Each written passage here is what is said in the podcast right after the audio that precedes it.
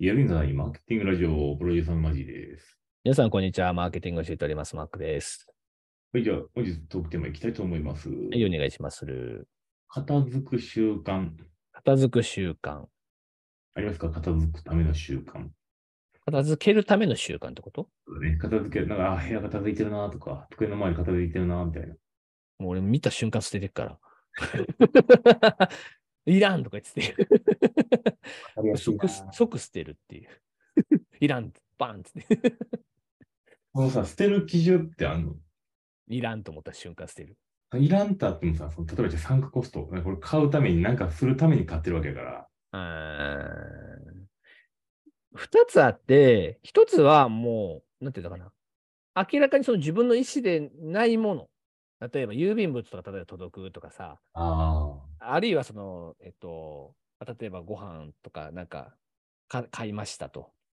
であそこにできる空き箱とか、あ。あと、ふ手提げの袋とかね。あああいうのとかはもう即捨て。基本的に。なんかじゃあ、ちょっと必要だなと思って買ったけど、2、3週間そっとしてるものとかってどうする？あーまずそういうものはあんまり買わないかな。あ買うあ。時点でもう本当に必要なもの以外買わない。なるほど。だけど、おっしゃるように確かにね、ととはいえさ、その時は必要かなと思って買うものもあるじゃん。うん、もう迷わず捨てる。3 週もう2 3週間とか使ってたらな、なにこれ？こんなの使えへんわ、バーンみたいな感じで結構バーンって捨てる。大事やな。うん、えその思い切り強さいいよね、確かにね。自分の場合はね、だから名刺とかもバーン捨てる。いらんっつうんだったら。まあ、名刺は捨てるな。そう、もう写真撮った瞬間バーンって捨てる。こその場で捨てたいぐらいやもん。なんならもう名刺とかいらんと個人的に思ってるけどね。だからその連絡先のその交換みたいな形で済ませれるんだったらそれに越したことはないけど、そうなんだよね。あの、あれなんか、なかなかアップデートかからんよね。うん、名刺自体はね。まあ文化としてね、残ってるよね、でもね。うん。実際自分も持ってるしね、名刺ね、自分用のその渡すよね。ないと困るんだよね。わかる。話のきっかけとかにもなるからっていうのもあるのかもしれないね、その場ではね。ないと困るとか言ったら片付かへんだよな。よし、俺も明日から片付けようっていう。まあでもとにかくいらんと思ったら捨てるっていうのは一つかもしれないね。いらんと思って残してるとあかんな、多分な。多分いるタイミングでまた買うからっていうふうにいつも思っちゃう。あそう今結局いらんってことは、そのタイミングでは必要だったから買ったわけで。ー。うん。だけどなんかその、まあ想像して、なんか今後使うかなとかイメージしたときに、1ヶ月以内ぐらいに使うイメージなかったけど捨ててるかな。まあそもそもか買うものも少ないっていうのはあるんだけど、あの根本的なところとしてね。うんなるほどな。買い物せえへんもん、俺。飯以外。買い物。うんはい。じゃあニュース行こう、ニュース。今日も。はい。ということでね、皆さんも頑張って捨ててくださいということでございます。今日のニュースです。こちら。これおもろいで。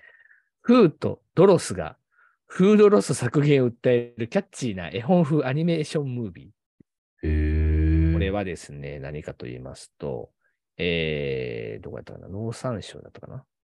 が、なんかが、うん？あ、えー、作ったアニメなんでございます、これ。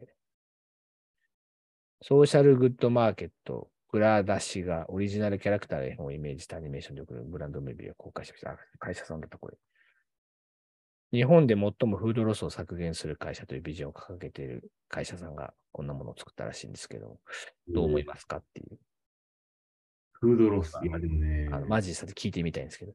まあ、フードロスって確かに問題は問題じゃん。うん。だけど、その問題に対して、フーちゃんとドロスくんっていうなんかキャラクターがおりまして、あのどこにコミカルにこのなんかそのアニメが展開するんですよね。確かに。これで本当に危機感が醸成されるのかっていう。PR エッジっていうあのメディアが載ってきてるんで、あの PR エッジさんっていうのはこういうちょっとこう飛んだようなプロモーションとか、いろいろキュレーションしてらっしゃるメディアなんですけど、とそこの、その、この倉田さんのマーケッターの気持ちを捉えていきたいんですけど、はい。あの、擬人化っていうのはあるじゃないですか。うんうん、はいはいはい。よくね、ありますね。確かにね。人気を出てもらうとか、で人気出た上で、こう、認知を取っていくっていうところがあって、黒田さんっていうところは、そういうのを狙ってるんだと思うんですけども。どうしたどうした？いやミス再生しよう、再生しようかなと思ったら、再生されへんかった。そういうところやね、多分ね。フードロスちゃん。フードロスちゃん、フーちゃんとドロスちゃん。擬人化で逆に成功したことってあるのかな？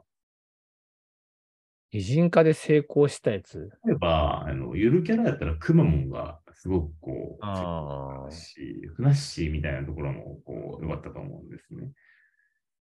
だから、その VTuber 的な要素だったら、なんか、ありかもしれないなと思うフードロスちゃん、どどうなんですか？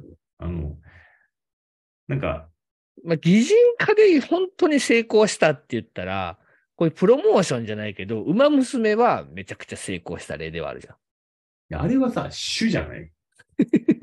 あの擬人化っていうか、種が馬娘の方やから、あとアニメとかでもすごいバズってるのは、刀剣乱舞ってやつで、あの、刀がさ、人に、人になったパターンみたいなやつとか。よくあるアニメとか漫画とかの世界でそういう。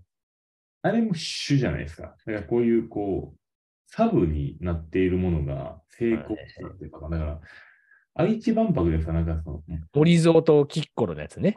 懐かしいですね。こ作ってたやんか。うん。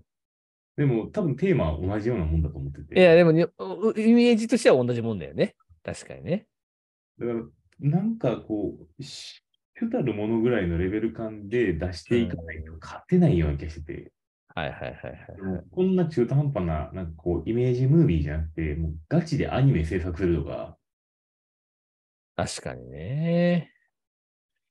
なんか今ちょっと話聞きながらさ、なんかいろいろなんか擬人化の例ってなんかないのかなと思って調べてみたのよ。うん。そしたらなんかあの論文を見つけましたよ。